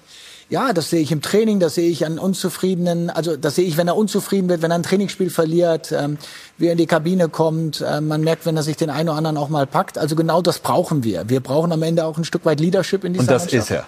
Und das ist Mats auf eine andere Art und Weise, genauso wie Marco Reus ein anderer Kapitän ist auf eine andere Art und Weise. Aber diese Jungs brauchen wir. Deswegen ganz großes Vertrauen äh, in diese Führungsspieler, die wir haben. Äh, eine große Verlässlichkeit auch in diesen Rollen. Und äh, wie wir mit den Vertragsthemen umgehen, das, das, machen wir ganz entspannt. Aber es ist möglich, dass das Hummels äh, Natürlich ist bleibt. das möglich. Natürlich ist das möglich. Gewollt ähm, auch? Bitte? Also wenn die Leistungen so sind, können Sie sich das gut vorstellen? Das können wir uns natürlich vorstellen. Wir haben uns aber darauf verständigt, dass wir mit diesem Thema hm. einfach erstmal äh, in die Winterpause gehen und uns dann ganz in Ruhe hinsetzen und die Themen besprechen. Denn ich glaube ähm, nochmal, dass dieses Vertrauensverhältnis so groß ist, dass die Jungs einfach wissen, ähm, ja, dann machen wir das. Jetzt spiele ich den Ball mal rüber zu Didi Hamann, denn bei Marco Reus, da kommt er erfahrungsgemäß immer äh, ganz gut ins Plaudern. Marco Reus ist ein hervorragender Fußballer und übrigens, wenn man in Dortmund unterwegs ist, mal Taxifahrer zum Stadion oder so, Reus ist immer eigentlich der Volksheld dort. Die Leute honorieren und gutieren, dass er beim BVB schon seit vielen Jahren ist und vielen Angeboten widerstanden hat. Dennoch, Didi, würden Sie sagen, dass der BVB gut beraten wäre, über die Saison hinaus weiter auf einer so zentralen Position mit ihm zu planen? Oder würden Sie sagen, ähm, vielleicht analog zu Lewandowski, irgendwann ist ein Zeitpunkt gekommen, wo auch eine gute Reise miteinander zu Ende gehen sollte? Die große Gefahr bei so verdienten Spielern, und das will ich ja gar nicht absprechen, und äh, dass er ein sehr verdienter Spieler ist, dass er außergewöhnliche Qualitäten hat, hat natürlich öfter mal Verletzungen gehabt, dass er ja jedes dritte Spiel im Schnitt, glaube ich, verpasst hat. Ähm, große Verdienste für den BVB, das, das, das steht außer Frage. Ähm, das große Problem ist bei so verdienten Spielern immer den richtigen Zeitpunkt zu finden, ähm, sich zu trennen. Und ähm, es gibt keinen richtigen Zeitpunkt, aber es gibt ja wohl einen falschen Zeitpunkt, das zu machen. Und wie Sebastian sagt, also es besteht ja keine Not. Also ich wüsste jetzt nicht, ähm, ob jemand da ist, der sagt, er will, der ist es, Reus glaube ich auch 33, äh, wer ihn jetzt im nächsten Sommer äh, holen will. Und, und wenn, er, wenn er gut Fußball spielt, äh, genauso wie in Hummels, dann spricht er nichts dagegen, nochmal ein Jahr zu machen und, und mit, einer, mit einem Jahr Option oder wie auch immer. Ähm, also der, der, der Verein ist da überhaupt nicht äh, unter, unter Zugzwang, dass er seine Qualitäten hat, steht außer Frage. Aber man muss natürlich auch mal schauen, dass er das konstant über eine Saison auf den Platz bringt. Und äh, dann wird die Frage sein, fährt er zur Weltmeisterschaft? Ähm, wenn er zur Weltmeisterschaft fährt, dann muss er dieses Jahr oder sollte er dieses Jahr 50, 55 Spiele machen. Davon ja, 45 für BVB mindestens. Und ob er das drauf hat noch, ich, ich, ich weiß es nicht. Das wird die, die Zukunft zeigen. Aber es ist natürlich eine Situation, wo du äh, in dem Alter, wenn du dann eine äh, WM spielst bei 30 Grad, dann zurückkommst in den kalten deutschen Winter und dann geht's wieder los, zwei oder drei Wochen später. Also es ist keine einfache Situation. Das ist eine Herausforderung für alle Spieler. Aber also wenn Sie jetzt an Sebastians Stelle wären, würden Sie mit ihm über die Saison hinaus verlängern oder nicht? Ja, jetzt besteht doch überhaupt kein Grund zu verlängern. Du schaust es an bis, bis Februar, bis März. Und wenn er dann gut spielt, dann, dann sagst du, wir machen noch ein Jahr, wenn er will. Also Didi, sind wir aber auch mal ehrlich. Du hast oft genug gesagt, du siehst ihn auch nicht unbedingt als Kapitän. Das heißt, er prägt ja auch als Kapitän diese Mannschaft. Wie ist da deine Einschätzung? Ja, die, die Frage ist, wenn, wenn, wenn wir von Prägung sprechen, prägt er sie positiv oder negativ? Und ich, ich will ihm Führungsqualitäten überhaupt nicht ähm, äh, absprechen. Nur der Kapitän einer Mannschaft ist ein Trumpf. Das ist der verlängerte Arm. Sebastian hat das selber gemacht. Also er ist da aus Freiburg damals hin. Ich, ich habe die Entwicklung, muss ich ganz ehrlich sagen, nicht gesehen. Er ging dann dahin, war einige Jahre später war er Kapitän und hat dann die Mannschaft geführt. Ja, da, da, da gehört mehr dazu, wie ein guter Spieler zu sein. Und ähm, wenn er jedes dritte Spiel nicht spielen kann, dann ist das ein Trumpf, den die Mannschaft oder den der Verein nicht hat. Ja? Ähm, ich habe in den Raum geschmissen, dass es ihm vielleicht sogar helfen würde. Äh, Gibt es unterschiedliche Ansichten und Meinungen, weil es natürlich auch ein, ein großer Druck ist, äh, Kapitän von Borussia Dortmund zu sein, weil du jedes Jahr den Anspruch hast, Meister zu werden und oft äh, oft reicht es halt nicht. Oder in den letzten zehn Jahren hat es leider nie gereicht für die Dortmunder. Und ich habe nur mal reingeschmissen, dass von Vereinsseite macht es nicht Sinn, einen Spieler zu haben als Kapitän, wo ich weiß, der macht 30 Spiele von 34 Bundesligaspielen, die er, glaube ich, äh, einige Jahre jetzt nicht mehr gemacht hat. Und es wäre vielleicht auch eine Bürde oder ein Rucksack weg, dass er sich auf seine Leistung konzentrieren kann. Weil als Kapitän hast du natürlich noch 100 andere Sachen. Du musst äh, dich um andere Spieler kümmern, du musst dich um das kümmern. Vielleicht wäre es auch für ihn nicht schlecht, wenn er, ähm, mhm. wenn er kein Kapitän mehr wäre. Die letzten zwei Jahre hat er aber fast durchgehend gespielt. Ne? Also diese lange Schambeinverletzung, die er hatte, dieser, dieser Sehnen, Sehnen, Sehnenriss eben, der ihn außer Gefecht, Gefecht gesetzt hat, der war schwer für Marco Reus. Die letzten zwei Jahre ganz, ganz wichtiger Spieler beim DFB-Pokalsieg ja auch, den der BVB dann eingefahren hat. Ne? Wo, er, wo er danach die EM absagt. Genau, wo er sich dazu entscheidet, die WM abzusagen, weil er eben sagt, er will für den Verein fit sein, weil er genau irgendwie ja, glaubt, aber zur Weltmeisterschaft, sagst, will er, zur Weltmeisterschaft will er fahren. Also vor zwei Jahren sagt er eine Europameisterschaft, wo er die beste Phase hat, die beste Phase der letzten fünf Jahre, wo er keine Verletzungen hat, hat die beste Phase, hat großen Anteil am Pokalsieg, dann hat er die Möglichkeit, der Nationalmannschaft zu helfen, sagt die EM ab und dann will er zwei Jahre später bei der WM will er der Mannschaft helfen. Also da, da, da, das passt für mich nicht zusammen und das ist der Grund. Deswegen ich wäre vorsichtig, ich würde ihn nicht mitnehmen. Mhm ähm, genau aus diesen Gründen, weil er nicht entscheiden kann. Es ist jetzt nicht so, dass der Marco Reus Verdienste für den deutschen Fußball oder für die Nationalmannschaft, wo er entscheiden kann, wann er, wann er, ähm, wann er ein Turnier spielt. Und wenn er vor zwei Jahren sagt, er, er mag nicht oder kann nicht, dann kann er nicht zwei Jahre später zur Weltmeisterschaft fahren. Das geht nicht. Ja, ich will es gar nicht. Also ich sehe das jetzt einfach. Ich glaube, dass Marco Reus für die Nationalmannschaft immer noch ein Mehrwert sein kann und auch einer ist. Ich weiß, dass Hansi Flick ähm, intensiv mit ihm im Kontakt ist und ähm, dass, wenn Marco fit ist, er auf jeden Fall eine richtige Option ist. Die Entscheidung damals, nicht zur Europameisterschaft äh, zu fahren, basierte nun mal aus dieser Verletzungshistorie heraus. Er hat sich sehr, sehr müde gefühlt. Und ich glaube, dass das in diesem Winter eine andere Situation für ihn ist. Es wird das letzte große Turnier sein, dass er womöglich, also eine letzte Weltmeisterschaft zumindest, die er spielen kann. Ich glaube, dass er alles dafür tun wird, ähm, topfit zu sein äh, bis zum November. Das hilft uns als Club auch, weil er bis dahin gute Leistung bringen wird, äh, weil er auch ähnlich wie Sven es sagte, bis dahin gesund bleiben muss. Und das war er nun mal im, in den letzten anderthalb Jahren wirklich dauerhaft und stabil. Er arbeitet unglaublich intensiv, individuell. Er hat seinen eigenen Physio, der sich um ihn kümmert. Also Marco lebt unglaublich bewusst. Er achtet auf seinen Körper. Und, und deswegen will ich da auch mal eine Lanze für ihn brechen. Ich glaube, dass er für die Nationalmannschaft noch ein wichtiger Faktor sein kann. Denn er hat einfach außergewöhnliche Qualitäten. Und ich bin äh, fast davon überzeugt, dass er im Winter mitfährt. Würden Sie ihn ähnlich wie Hummels äh, über die Saison behalten? Ist bei ihm möglicherweise sogar eine Karriere dann auch nach der Karriere beim BVB vorstellbar? Ah, Ich glaube, das ist so weit weg alles, um, um jetzt heute darüber zu sprechen, was passiert nach der Karriere bei Borussia Dortmund. Marco äh, äh, liebt diesen Verein, er kennt ihn in- und auswendig. Ähm, äh, äh, das ist bei Mats genauso. Wir haben Roman Weidenfeller, wir haben wahnsinnig viele Leute, man muss ja immer Positionen finden, äh, am Ende diese auch zu integrieren und, und, äh, und trotzdem wissen wir, ähm, dass wir da einen großen Fundus haben und ehemalige Spieler einzubauen, halte ich grundsätzlich auch aus Vereinssicht wichtig in der Identifikation auch Erfahrung weiterzugeben im Jugendbereich äh, oder in anderen Positionen. Auch in der Spielerakquise kann das ein Mehrwert sein. Also das ist etwas, äh, was wir uns gut überlegen werden. Aber der Marco will, glaube ich, erst noch mal ein bisschen spielen. Und deswegen- einen Titel gewinnen, und oder? Der Titel will, gewinnen, genau. Ist doch so. Zweimal Pokalsieger, aber ein großer Titel soll es schon noch mal sein für ihn, oder? Das wäre gut, ja. Ja. Ähm, zwei, ein, zwei wirklich spannende Personalien noch. Akanji ne, wollte wohl weg, hat nicht geklappt. Jetzt äh, wird Leicester als Interesse kolportiert. Wie ist da der Stand? gibt noch keinen neuen Stand. Ähm, aktuell liegt noch nichts auf dem Tisch, was wir zu entscheiden haben. Ähm, ich glaube trotzdem, dass sich in den nächsten Tagen noch ein bisschen was tun wird. Bis Donnerstag haben wir noch Zeit, ähm, bis zum Deadline Day sozusagen. Obgleich ich glaube, dass sich morgen oder übermorgen die Dinge schon abzeichnen werden, weil zu so einer Verpflichtung gehört auch irgendwann nochmal ein Medical und da gehören auch ein paar Dinge dazu. Ähm, wir werden jetzt sehen, wie sich die Situation gestaltet. Sicherlich nicht optimal, muss man auch sagen, weil Manuel ist ein hervorragender Spieler ähm, der sich auch persönlich nichts hat zu Schulden kommen lassen. Das darf ich hier auch nochmal sagen. Wir haben nun mal aber aufgrund seiner Aussage, seiner Entscheidungen, die er sehr, sehr früh uns mitgeteilt hat, die Planung anderweitig vorangetrieben. Und dann ist es für uns auch wirklich schwierig gewesen. Ähm, ich hoffe, dass wir da noch eine Lösung finden. Bellingham. Riesenspieler, ne? also mehr als ein Talent, hat Vertrag, glaube ich, bis 2025. Jetzt heute habe ich irgendwo wieder gelesen, aus England kommt rüber Interesse von Liverpool, vielleicht sogar kurzfristig. Wie sieht's da aus? gibt keine Anfrage für ihn, äh, gibt äh, sicherlich eine Menge Interesse, das kann ich mir vorstellen, weil Jude ist ein Spieler, der ähm, über die Grenzen Deutschlands hinweg bekannt ist, gerade in England einen großen Markt hat. Ähm, das, ist, das ist klar, aber es gibt nichts, was wir aktuell zu entscheiden haben. Es gibt keine Anfrage und ehrlich gesagt, und das weiß ich vom Spieler und seiner Familie, hat der Junge überhaupt kein Interesse in diesem Sommer irgendwo hinzugehen. Der wird bei uns bleiben, das kann ich heute garantieren. Haben Sie die Hoffnung, dass er auch über die kommende, über die laufende Saison hinaus beim BVB bleibt? Ne, jetzt muss ich wieder eine Aussage treffen, die womöglich in Ja. einem Jahr mir auf die Füße fällt. Ich weiß es nicht. Ich hoffe es.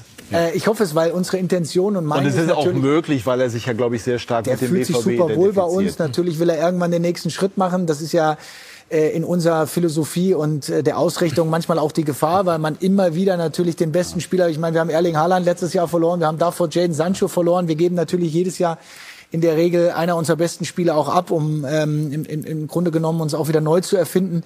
Das ist nicht einfach. Und mein Wunsch, unser aller Wunsch wäre es, das war es auch übrigens von Michael Zorg schon als Vorgänger, die Jungs natürlich einfach ein Jahr, vielleicht auch zwei Jahre länger zu halten, weil umso mehr Qualität du im Kader hast, ähm, die Jungs entwickeln sich ja hervorragend. Ich meine, der Erling trifft nicht umsonst jetzt auch bei Man City ohne Ende. Ähm, das ist für Borussia Dortmund sehr, sehr schade. Das ist am Ende auch eine Sisyphusarbeit, immer wieder den Kader neu zu entwickeln. Da hat Bayern München womöglich ein bisschen einfacher, weil sie die Spieler am Ende auch halten können. Wir müssen akzeptieren, dass irgendwann der Punkt kommt, wo die Jungs sowohl wirtschaftlich als auch sportlich vielleicht noch mal weiterziehen. Vermissen Sie Haaland sportlich? Ähnlich wie bei Robert Lewandowski würde ich sagen, wenn ich Erling Haaland in meinem Team hätte, wäre ich doch happy. Also natürlich würde ich den gerne wieder haben, aber ähm, es war auf eine, auf eine gewisse Art und Weise, ehrlich gesagt, jetzt sehen wir die Tore noch, Ja, ja, auf eine genau. gewisse Art und Weise war das Thema aber irgendwann noch durch. Das Ja. muss man so sagen, weil Erling War eine ähm, ewige Diskussion auch. Ne? ständig jedes Wochenende, das hat auch am Ende die Mannschaft äh, ein Stück weit äh, ähm, ja, stark beschäftigt und, und irgendwann muss man dann auch akzeptieren, dass ein Spieler niemals größer sein kann als ein Club und dann muss er gehen. Abschließend, wann würden wir einen oder oder wie würde äh, ein glücklicher Sebastian Kehl aussehen oder was würde Sie glücklich machen, wenn Sie nach dem letzten Spieltag noch mal zu uns kämen? Naja, nach dem letzten Spieltag ist hoffentlich noch das DFB-Pokalfinale und wir haben noch das Champions League-Finale. Ich will jetzt nicht größenwahnsinnig klingen, aber zumindest sind noch zwei Wochen dann zu spielen. Ähm, ich würde mich freuen natürlich, wenn wir am Ende äh, sagen können, wir haben in dieser Saison alles rausgehauen, wir haben alles gegeben, wir haben am, äh, an unserem Maximum äh, gespielt. Äh, Wir haben in vielen Themen uns weiterentwickelt, sowohl innerhalb der Mannschaft als auch als Club. Ähm, wir können am Ende stolz auf eine Saison sein, selbst wenn sie womöglich nicht zur deutschen Meisterschaft führt. Ähm, ich glaube, das wäre ein Grund, um wieder herzukommen. Und wenn ich am Ende irgendwas hier hinstellen könnte, wäre es natürlich auch cool. Also dafür arbeiten wir alle. Aber ich glaube, ein Stück weit eine andere Herangehensweise in diesem Jahr zu haben und sich nicht abhängig zu machen von Bayern München, sondern ähm, die Menschen in Dortmund wieder zu begeistern, unser Stadion zu füllen, um, unsere Mitarbeiter auch ein Stück weit an Zufriedenheit heranzubringen wieder. Ich, ich glaube, es gibt ein paar andere Themen, die uns in diesem Jahr auch beschäftigen.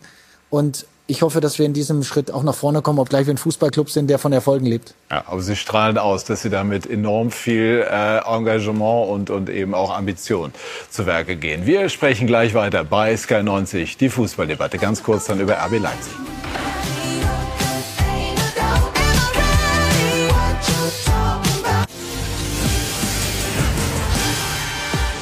So, äh, wir sind zurück bei SK90, die Fußballdebatte, und haben eben das Ergebnis gehört aus Bremen. 4 zu 2 für Eintracht Frankfurt. Torschütze Götze. Wird das da was mit ihm und der Eintracht nach seiner Rückkehr aus Eindhoven? Der frühere Dortmunder, oder der Dortmunder Junge, er bleibt er ja. Ich war im ersten Moment schon überrascht, als ich hörte, dass Mario Götze zu Eintracht Frankfurt geht, weil es tatsächlich relativ plötzlich kam und dann auch schnell umgesetzt wurde. Aber ich glaube, es ist ein sehr, sehr guter Spieler für Eintracht Frankfurt, weil die Eintracht ihr System aus dem letzten Jahr auch weiterentwickeln muss und ich halt weiß, dass es Mario Götze auch reizt, es hier in Deutschland nochmal den Leuten zu zeigen, nachdem es eben hieß, nach dem Abschied vom BVB, jetzt spielt er in Holland in einer kleineren Liga und ähm, das war schon etwas, was ihn auch reizt. Dann kommt die Champions League dazu, dieses Stadion, diese Stimmung in Frankfurt und ehrlicherweise auch die fußballerische Qualität, die Mario Götze hat, mit der die Mannschaft für Eintracht Frankfurt auf jeden Fall weiterhilft. Wie ist es für Sie, Sebastian, wenn Sie Mario Götze im Trikot von Eintracht Frankfurt sehen? Ja, fühlt sich ein bisschen komisch an in der Bundesliga, wenn man ihn so sieht. Man hat ihn natürlich äh, im Dortmund-Trikot und dann im Bayern-Trikot noch in Erinnerung.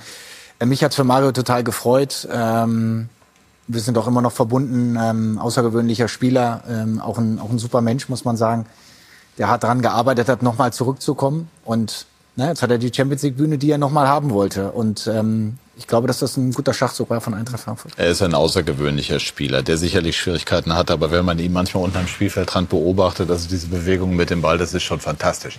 Sprechen wir kurz noch über RB Leipzig gegen den VfL Wolfsburg. Die Leipziger standen nach durchwachsenem Start Frank Buschmann gewaltig unter Druck.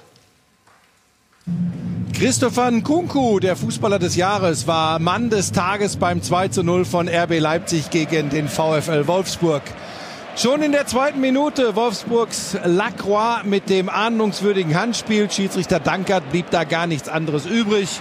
Und ein Kunku, eiskalt, kalt wie eine Hundeschnauze in der fünften Minute mit der Führung für die Gastgeber. Von Wolfsburg insgesamt wenig zu sehen. Beste Aktion vom überraschend von Beginn an spielenden Max Kruse. Viel mehr kam aber nicht. Auf der anderen Seite RB Leipzig mit Timo Werner und wieder Nkunku. 2 zu 0 Sieger gegen den VfL Wolfsburg. Nkunku jetzt bei vier Saisontoren. Und Leipzigs Trainer Domenico Tedesco kann ein klein wenig durchschnaufen. Erster Saisonsieg. Also Didi, das war wichtig für Domenico Tedesco, der übrigens am Dienstag zu Hause das Auswärtsspiel im Pokal bei Teutonia Ottensen bestreitet, was wir übertragen werden, genauso wie die Partie des FC Bayern bei Viktoria Köln. Ähm, bei Tedesco heißt es, er solle sein, sein Spielsystem wieder mehr so der, der, dieser RB-Philosophie anpassen. Ähm, ist das realistisch? Bei dem Kader, so wie er dasteht? Ja, ich glaube, dass es schwer ist. Äh, die, die, der Verein, die Mannschaft, die Spieler haben sich äh, emanzipiert in den letzten Jahren, haben äh, große Schritte nach vorne gemacht unter Nagelsmann. Und die sind jetzt an einem Punkt, sie haben ja den ersten Titel geholt, wo sie natürlich auch ähm, stabil in der Champions League spielen wollen, wo sie im Pokal eine gute Rolle spielen wollen und natürlich auch in der Bundesliga. Und ähm, wenn du nicht in der Lage bist, dieser, der Red Bull-Fußball oder der, der RB-Fußball, der bringt dich nur so weit.